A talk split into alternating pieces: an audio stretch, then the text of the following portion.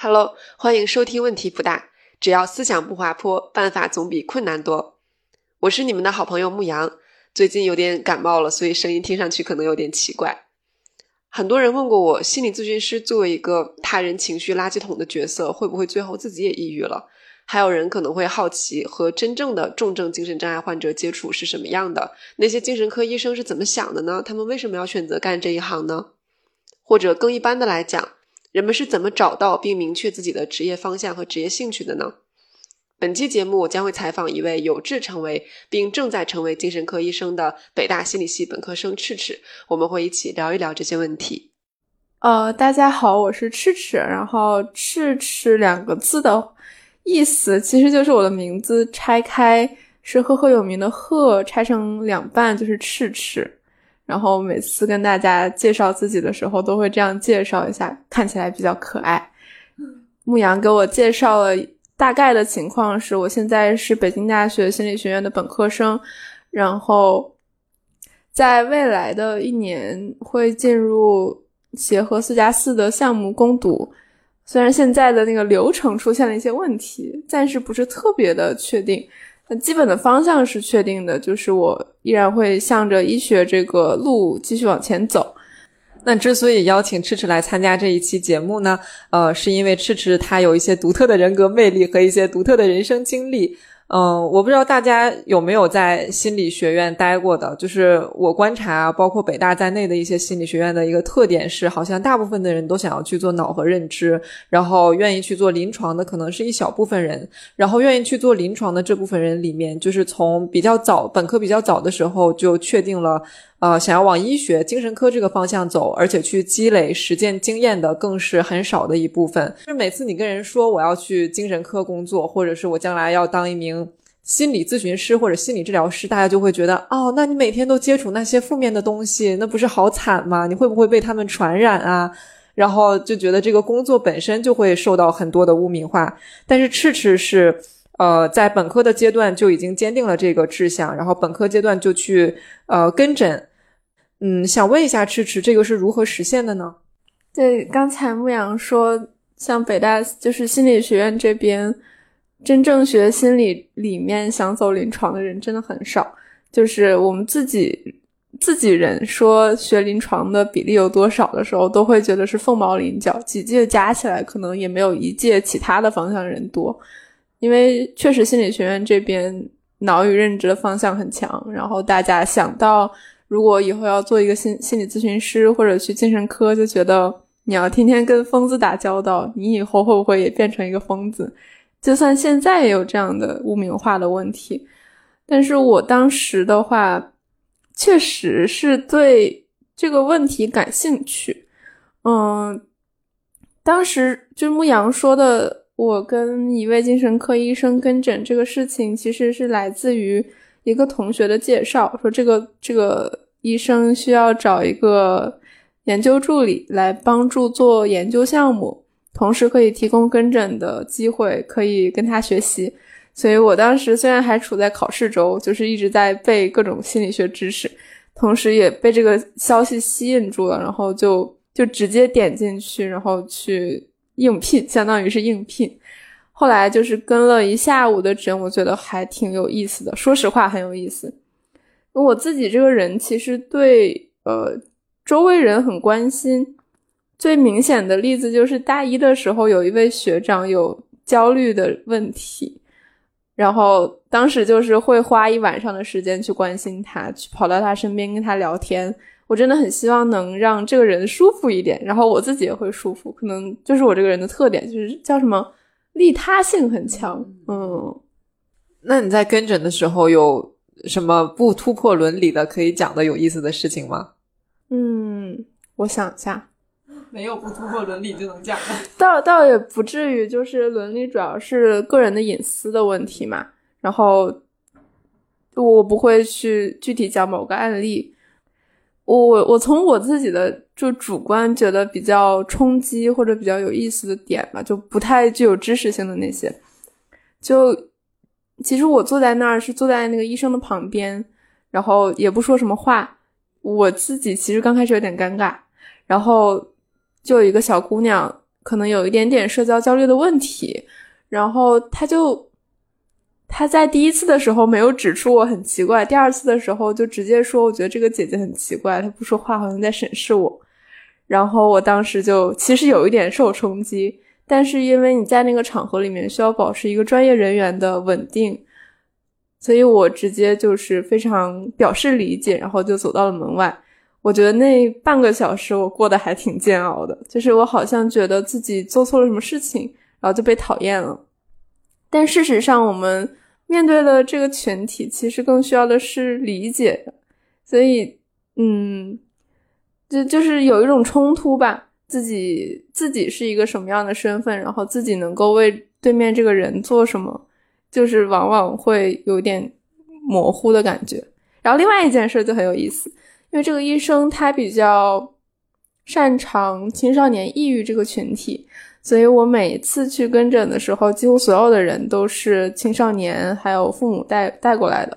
就有一次碰到的不是一个抑郁的案例，就很有意思。就是我们通常想到的，就是广义上那个精神病院的感觉，呃，可能并不是一群很很悲伤的，就是有心事的人坐在那儿。而是好像很有攻击性，就是突然会扑过来，或者突然会自言自语说一些奇怪的话，就是那种很魔幻的感觉。然后我第一次在那个诊所看到了这样的一个案例，就是他会突然的蜷缩在那个墙角，然后开始想，开始和他脑中那个声音对话，然后无论这个时候医生跟他说什么，他都听不到，就是好像听不到，然后情绪很崩溃。就是我觉得我当时坐在那儿，其实特别害怕，我不怕他当时扑过来对我做什么事情，实实际上没有发生，但是我当时就是既新奇又害怕，第一次见到这样的案例。我觉得你说的这个情况，就是很多哪怕学心理的同学也会去回避的一种情况。就是我也跟很多学心理的同学聊，然后他们都会说，将来就是。如果做心理咨询师只想要接，就比如说发展性的问题，比较轻一些的问题，就有很多人会恐惧去面对你说的这种情况，就是比如说真的是严重的精神病性的一些问题。呃，所以为什么你会对这一类人群感兴趣呢？也包括你之后做的选择是去攻读相当于一个医学的博士学位，然后他处理就是医学的博士学位处理的问题，你将来要面对的问题可能就是这样一些会比较重症的问题。那那这是为什么呢？就为什么你不害怕呢？我觉得小杨问这个问题好好棒。就我当时考虑我的职业方向的时候，真的有考虑这个问题，因为当时就广义上心理转到临床心理有不同的路嘛。就假如说我们要面对一个病人，他需要帮助，我们有好几种路径可以帮他。第一种就是精神科医生可以给他开药，第二种的话就是心理咨询师。帮助的其实是比较一般的人群，没有严重到临床的程度。那中间还有一个心理治疗师，他可能是通过谈话治疗等等其他的这种心理疗法，呃，去治疗重症的病人。然后，其实我凭直觉来讲，我还是对重症更感兴趣一点。其实我觉得轻症轻症的人群，或者说我们一般人群，包括我在内，其实也很需要帮助。但是它好像不是很能给我一种效能感和意义感。我对重症感兴趣，一方面是因为他们真的很需要帮助，因为他们是最无助的、最痛苦的那一群；另一方面，我们的社会在这个方面的力量很薄弱。曾经我个人经历过的一些事情，其实加加深了我这个看法。就是我平时会帮助一些朋友嘛，就是他们需要到医院去问诊，有的时候可能是发生自杀危机，我就会很关注这样的朋友。在帮助的过程中，我发现一个很很很很让人无助的事情，无助的情况，就是当他们发生自杀危机的时候，其实需要最重要的两个事情，一个是就是尽快的进行药物治疗，就是医学这边的治疗；另一方面就是需要很快的心理治疗的干入，心理治疗的介入。但是当我跟他说你可以去找一个心理咨询的时候，他去心理咨询机构去。做了一个面谈，或者说做了一个评估，评估的结果是心理咨询机构不能收他，他需要到医院去做心理治疗。然后他又去医院做了，去挂了号，去问了诊，结果那个医生说你现在还不能做心理治疗，就是很受挫。无论你去心理心理咨询机构还是去医院，都会被踢踢皮球一样踢回来。所以我就会，我当时就很很很代入的感觉，很很创伤。可能本来他就受受到了一些创伤，但是在这过程中又受到了二次创伤。我就觉得，哦，我什么时候才能做一个专业人员去帮助他们？就大概是这种很很急切，然后又很关很关心，然后又觉得自己太太没有力量，太无能了。反正就很多情绪交杂在一起。嗯，所以所以总的来说，其实我如果说各种人群，嗯，到了精神障碍重症、精神障碍恢复期，还或者是我们一般人群、亚临床人群。我还是对重症最感兴趣一点，然后我觉得我最能发挥力量的也是在这儿。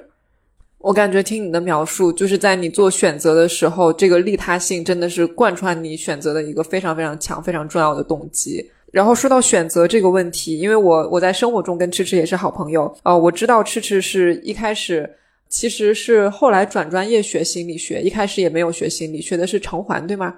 然后，呃，选择心理学之后，是在认知方向打了两年工，然后在打了两年工之后，又选择了做临床。当时申请的时候，我还记得，就是赤赤和我一起，我们还一起准备过出国的申请。但是后来也是从出国转到了说要要去，呃，申请医学院国内的医学院的这个博士学位。然后我据我的了解，博就国内的医学院的博士学位。是非常非常难的，就是对于非医学的本科生来说，很少的机会是开放给非医学的专业的同学的。我会比较好奇的一件事情是，首先是为什么会做这一系列的转折和选择，然后再有就是每一个选择它势必都会伴随着一些沉没成本、一些代价，还有一些恐惧。你是怎么样处理这些的？我觉得问到了关键。刚才牧羊说了一通我怎么转的方向，其实。我现在想起来，好像也没有那么坎坷。就是我大一的时候，虽然是在城环，就是自然科学的自然，呃，自然地理，就是大概这么一个方向吧，对环境、地理，然后环保比较相关的一个方向。它其实不是我主动选择的一个专业，是被调剂过来。所以一入大学，其实我认为自己没有什么专业，我会向各个方向都探索一下。同时，我也会认真对待我现在这个专业，说不定我就喜欢了。事实上，我在半个学期过去的时候，会发现我对自己上的课没有什么兴趣。我很认真的思考地理是什么，自然环境是什么问题，我能做什么。但实际上，我发现就是整个人是没有办法进入到那个问题里面的，就整个人是飘在外面。同时，我也会花一些时间去旁听课，结果我发现最能让我。沉浸的，就是这个课，我可以放下手机，什么都不想，就完全沉浸在课里。只有一门课就是普通心理学，就是真的很有意思。然后还为此发过朋友圈，很让很让我激动的一些话题。说实话，我高中的时候最感兴趣的是脑科学，就是我最感兴趣的一个很中二的问题是为什么是就是各个小神经元，我们有大脑里有很多神经元嘛，然后他们会放电。就是神经元之间会传信号，为什么这些小神经元一放电，我们就有了意识，我们就能思考，知道我是谁，就是这样一个有点哲学、有点生物、有点心理的问题。大概想想来，北大学学的就是这个方向，然后心理是比较符合的，就是认知心理学这个方向。所以我在旁听了课，基基本上是确定了我要转专业之后，就就非常直接的就跑到心院这边来了。转专业的时候，甚至也没有多想，我想的是大一转不过去，就大二再转，反正我要转。当时就是好像转专业对很多人来说是一个比较焦虑的时候吧，因为会担心我现在如果转不过去，我做了，比如说我修的课可能就没有用了，正常毕业也会不行。我当时就很奇怪，我没有想这个事情，我只我就只想，如果我转不过去，我怎么办？就是明年再转一遍。我现在修的课其实也没有很糟糕，因为很多教学计划和心愿是重合的。就是我在想，如果我确实两年都转不过去，也也不至于毕不了业。然后结果就是正常转了，然后嗯也是平转的，就是直接转到了心愿的大二，所以相当于我还是比较幸运的，或者是比较顺利的这个状态。就是能力比较强。然后大二的时候就在心愿嘛，实际上我需要把大一、大二专业课都一起修了。就是就是出现了一个非常繁荣的景象，就是大一的专业课和大二的专业课同时出现在我的课表里面，然后很疯狂的一个学期，结果还是能挺过来的。就是一周之内，我可能是考了我们背诵量最大的几门课，就是 CNS，就是就是中枢神经解剖这门课，然后又考了普通心理学，然后又考了心理统计，一周之内就大概是。就还行，原来是可以挺过来的这种感觉。然后认知心理学，我是认认真真的做了科研，虽然当时我并没有完全确定，我发现其实我有那个做临床的底子，我可能是一个比较亲人的一种一种类型，然后也确实关注精神健康这个问题，尤其是在我大二修了一门课叫博雅讨论班。这个老师就很很鼓励我去关注这个问题，确实社会上最重要的一个大问题，然后最需要人去努力的问题。我其实确实受到他的鼓励，我会发现我自己做这个方向的一个激情，所以我暂时没有确定到底要不要走认知，但是认知比较难嘛，要做很多计算，要写很多程序，所以我就先来了，反正也不亏。就我我会这些技术之后，也说不定就用不着了，也不是就用不着了。认认真真打工打了两年，最后发现我最喜欢的心理学实验、心理学研究的部分，其实是做实验和人接触的那个部分。比如说，要做一个脑电实验，需要把被试带到小房子里，然后告诉他你洗头，然后怎么做，然后我再给给他打脑电高，然后告诉他怎么去操作这个系统等等。特别激动的一个部分，整天都很兴奋。然后最后我把所有的被试的数据都收集完了，就到了我最讨厌的部分，就是处理数据。我可能对这个，比如说统计方法要做一个模型，就是真的很头痛。有的时候就是看文件里面的一个模型，就是滴水不进，一下午就盯着那个模型，没有任何进展。最后就是觉得太痛苦了。我觉得如果说。现在发文章的关键都在于这个模型的话，我觉得我做不了这个工作。虽然这这一脚走的还挺深的，已经把实验都做完了，另一脚其实也依然在关注精神健康这个领域。嗯，也是在这个时候认识了一些就是需要帮助的一些同学，他们可能心里有一些困扰，或者是是到了障碍障碍的程度，需要就医的程度。我好像大概就是在这个时候开始认识，然后去跟他聊天，然后去帮他。就有点像什么，不知道咋说，就是这这只脚踏入了泥潭，那只脚走上了天堂，然后我整个人就就知道怎么怎么怎么走了。同时，我就认真的开始思考刚才我说的那个职业发展的问题，有关于精神科、心理，还有重症病人这些问题。其实那个选择的困难，好像我没有讲到，我好像更多的是讲我心路历程，就是我怎么坚定了做了一个选择。然后这个过程中其实有点无脑，有点果断，这种感觉。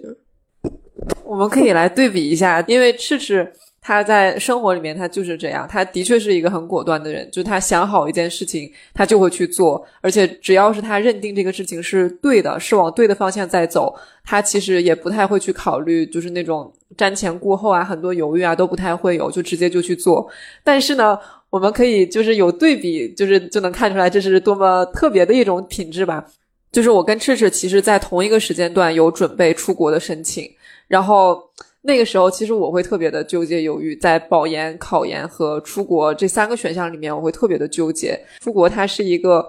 呃，就只要你的底线足够低，总有学校会要你，就是你不太可能会没有没有书念。但是，就是考研或者是保研，它其实都是一个呃，考研尤其是它是一个一次性的事情，就是你这个事情，你这一把考上了就是考上，没考上就等明年。然后保研呢，就如果能拿到推免名额的话，好像是我记得可以报三个院校吧。但是就是他也没有出国给我的感觉就是兜底那么强，就所以这里面我要再次感谢我现在的导师，他兜住了我，他收留了我。就是对我来说，这会是很让我害怕的一件事情，就是我可能会失败，我可能会没有书念，就是我会很担心、害怕失败这件事情。但是好像在你的整个叙述当中，你没有对失败的害怕，就你好像都没有想过这件事情。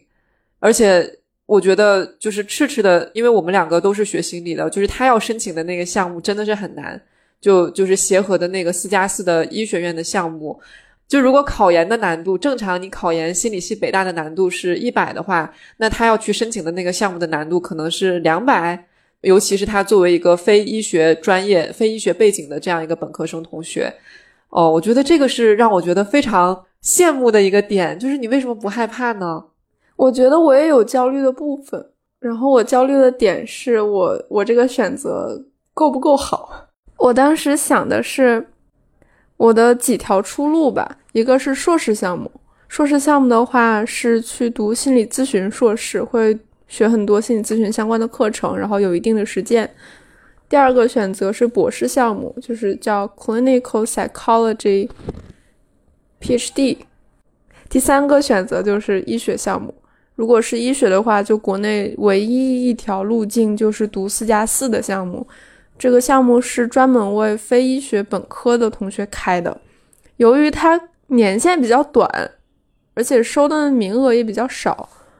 所以情况就是竞争很激烈，然后也不一定不一定能得到非常优质的医学的培培养，不如那种临床八年的那种非常系统的培养。你可能是半路出家，要学非常非常多的基础课，而且非常紧凑的临床实习，又很紧凑的完成博士论文这样的一个节奏。医学的话，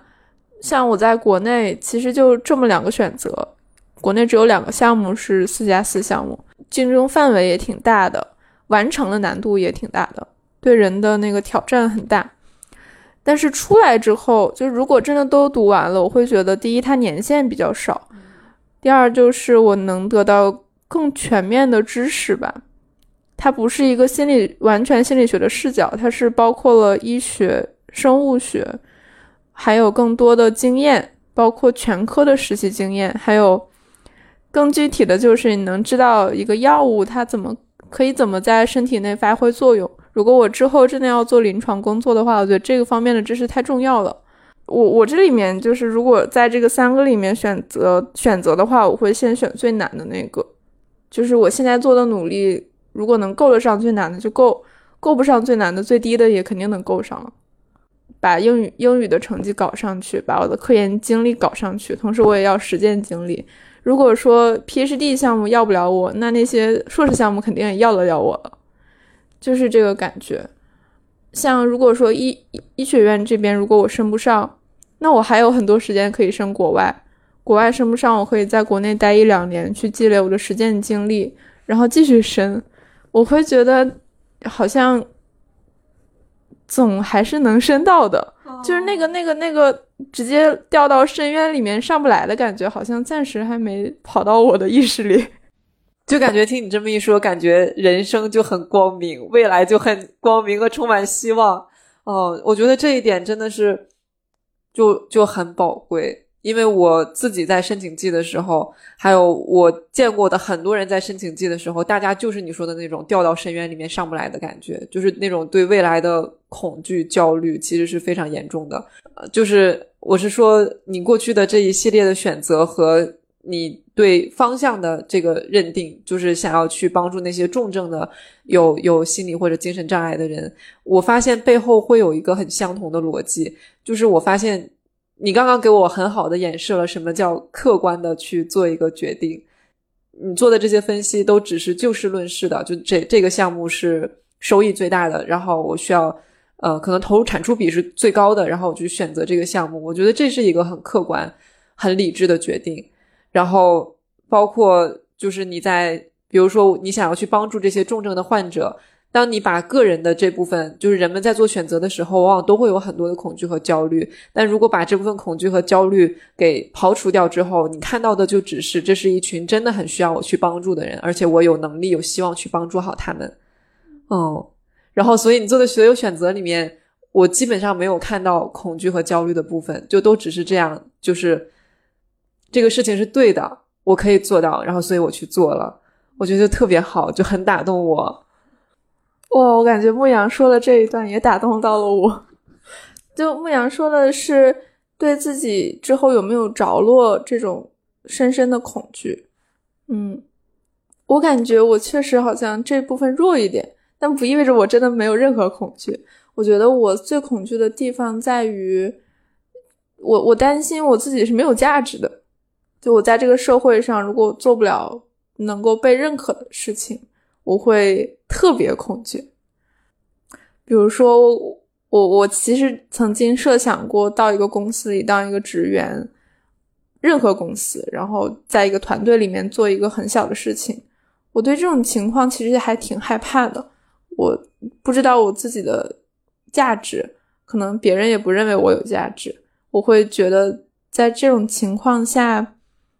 就是我我可能会真的抑郁诶，我不知道怎么讲。但是如果我认真思考，说我觉得这个东西对社会有价值，我做这个部分也是有价值的，别人也会认为我很喜欢我，然后觉得我能帮到别人，这个可能是我真正减少恐惧的部分。我我就是可能就是恐惧的方向不一样，然后恰好就是我恐惧的点能够能够很很让我有动力去做这个选择吧。那你恐惧的这个点还挺有适应性的，就就是会。功能很高的样子，之前也有跟赤赤聊过，好像在跟诊的时候遇到比较多的是青少年抑郁的这种这个群体。那就是根据你的观察，青少年抑郁的情况，他们会不会有一些个人或者是家庭内部的共性，或者有什么其他你想分享的点吗？我认真考虑一下这个青少年抑郁的问题，可能现在社会比较关注的是青少年怎么动不动就抑郁了。或者说原生家庭到底有什么错？为什么青少年因为家庭就抑郁了？我我认真考虑的点就是，如果我说我认为家庭责任很大的话，会不会被家长们喷？但是我我坦白说，我会觉得一个小孩子他从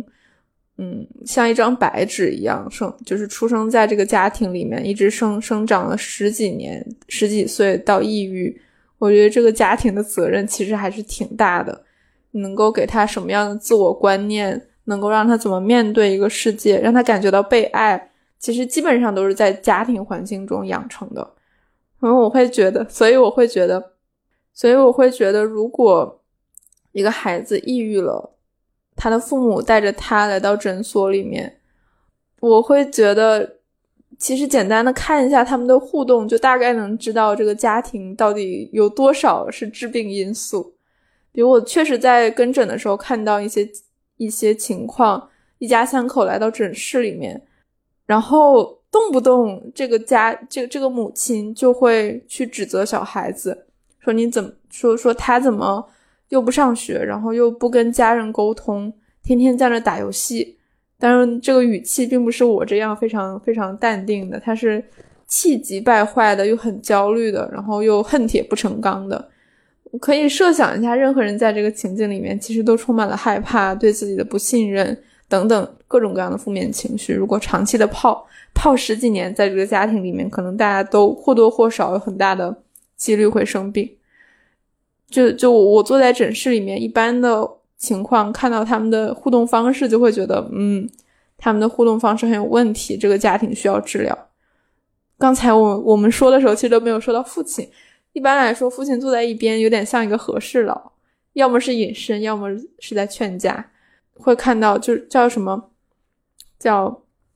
丧偶式育儿。一般母亲会过于焦虑，父亲却像没事儿人一样，没有责任感，然后消失在这个家庭养育之外。反而可能高高在上去指责说：“这个妈妈，你又没有做好，就是就是因为你孩子才生病了。”然后妈妈又会有点过于焦虑、过于自责的，觉得我明明已经付出了一切，但是你却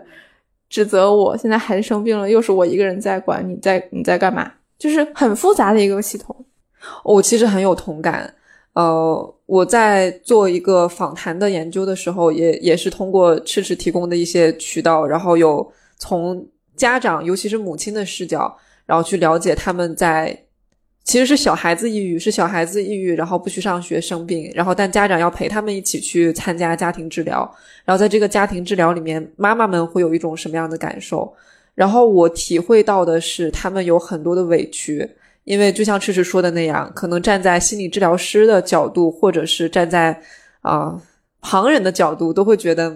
你这个家长问题是很大的。你你小孩子是一张白纸，然后你把他弄成这样，你没有给他足够的爱，你给了他过分的批评和指责。但这个妈妈呢，尤其是像赤赤刚刚描述的这种典型的家庭丧偶式育儿，她可能全心全意的扑在这个孩子上。然后孩子的这个不上学失败，对于他来说本身就是一个对对他的人生的重大的打击。然后不管是旁人还是心理治疗师，可能在这个过程当中都会去纠正他，会去让让他去反思自己错在哪里。然后他会感觉我在这里面是付出了很多努力，但是却受到了伤害，很委屈的一个角色。结果你们所有人还不体谅我，还不帮我说话。我自己也是在做一些。简单的陪伴者咨询的工作，同时也是在做治疗师的助理这个角色，所以平时会接触一些孩子的母亲。情况就是，无论是我自己接的个案，还是我面对的治疗师的，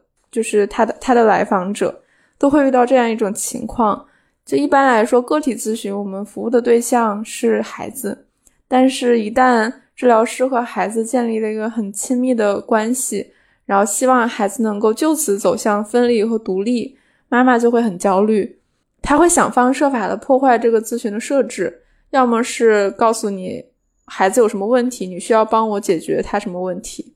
来直接去控制这个咨询的目的走向，要么是去控制这个咨询的时间，比如说，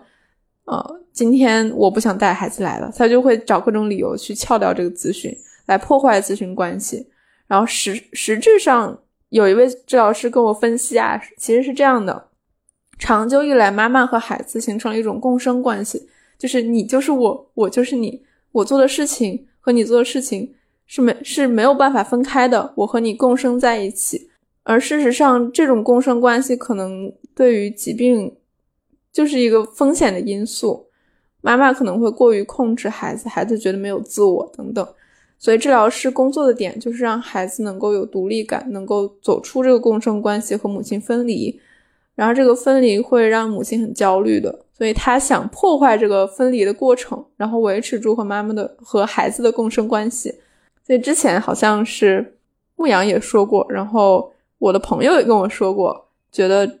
为什么治疗师总就是妈妈妈妈会反馈说，为什么治疗师总是在挑拨你跟我的关系？所以实际上就是，如果妈妈有感觉到好像治疗师在挑拨我跟孩子的关系，也许是一个好的迹象，就是代表治疗在起效，然后孩子可能逐渐的获在重获一个应该叫什么边界和独立感。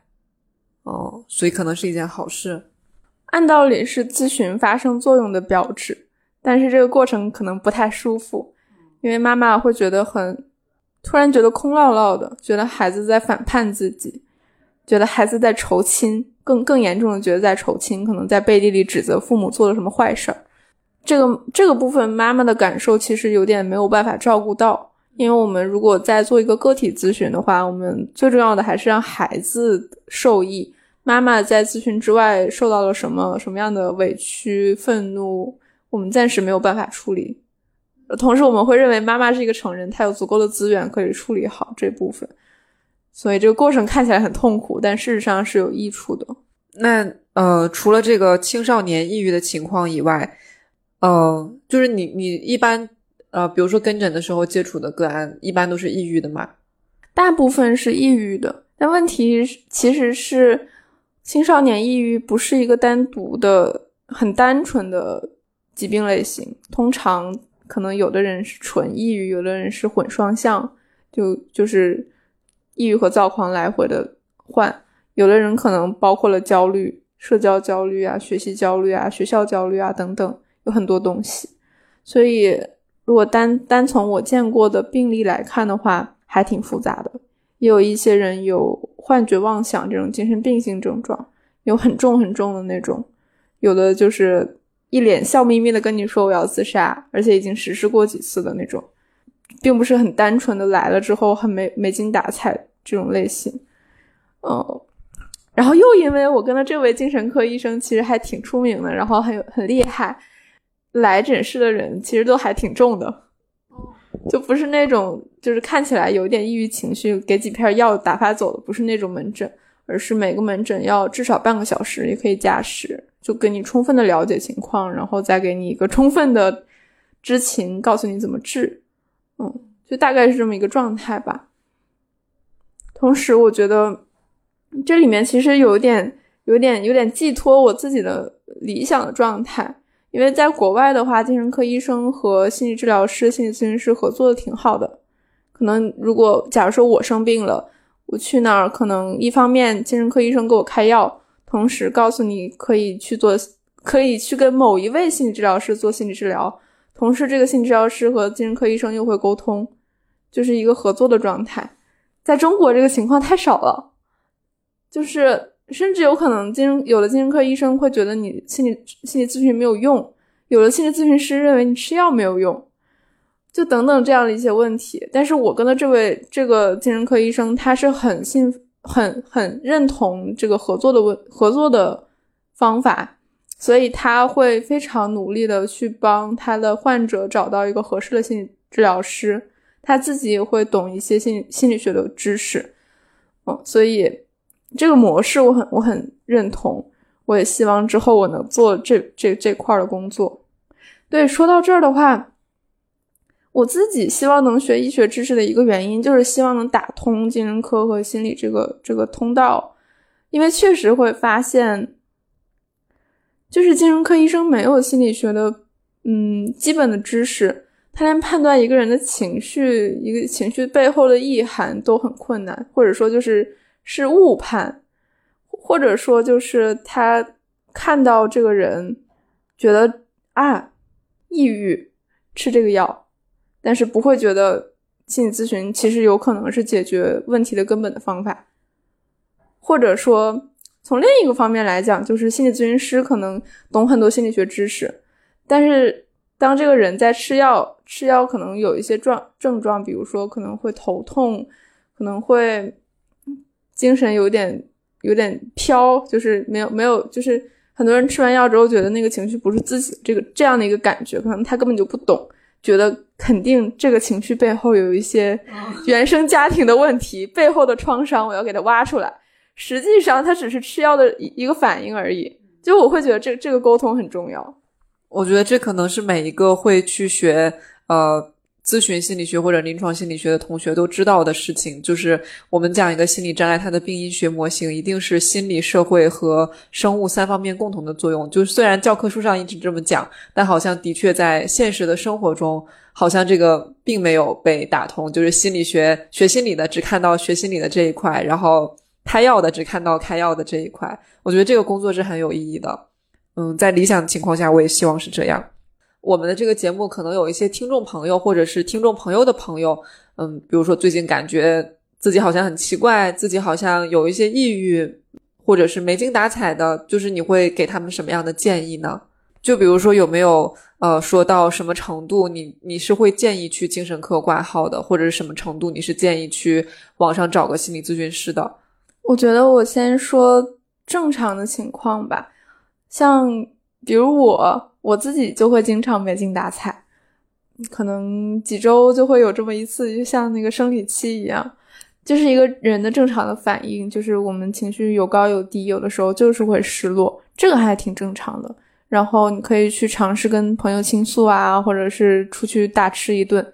如果就是一般情况下就可以自己恢复，就挺好了。如果你觉得经常有一些。固定的话题总是在这个方面很困扰，然后很很纠结，可以去尝试找心理咨询师。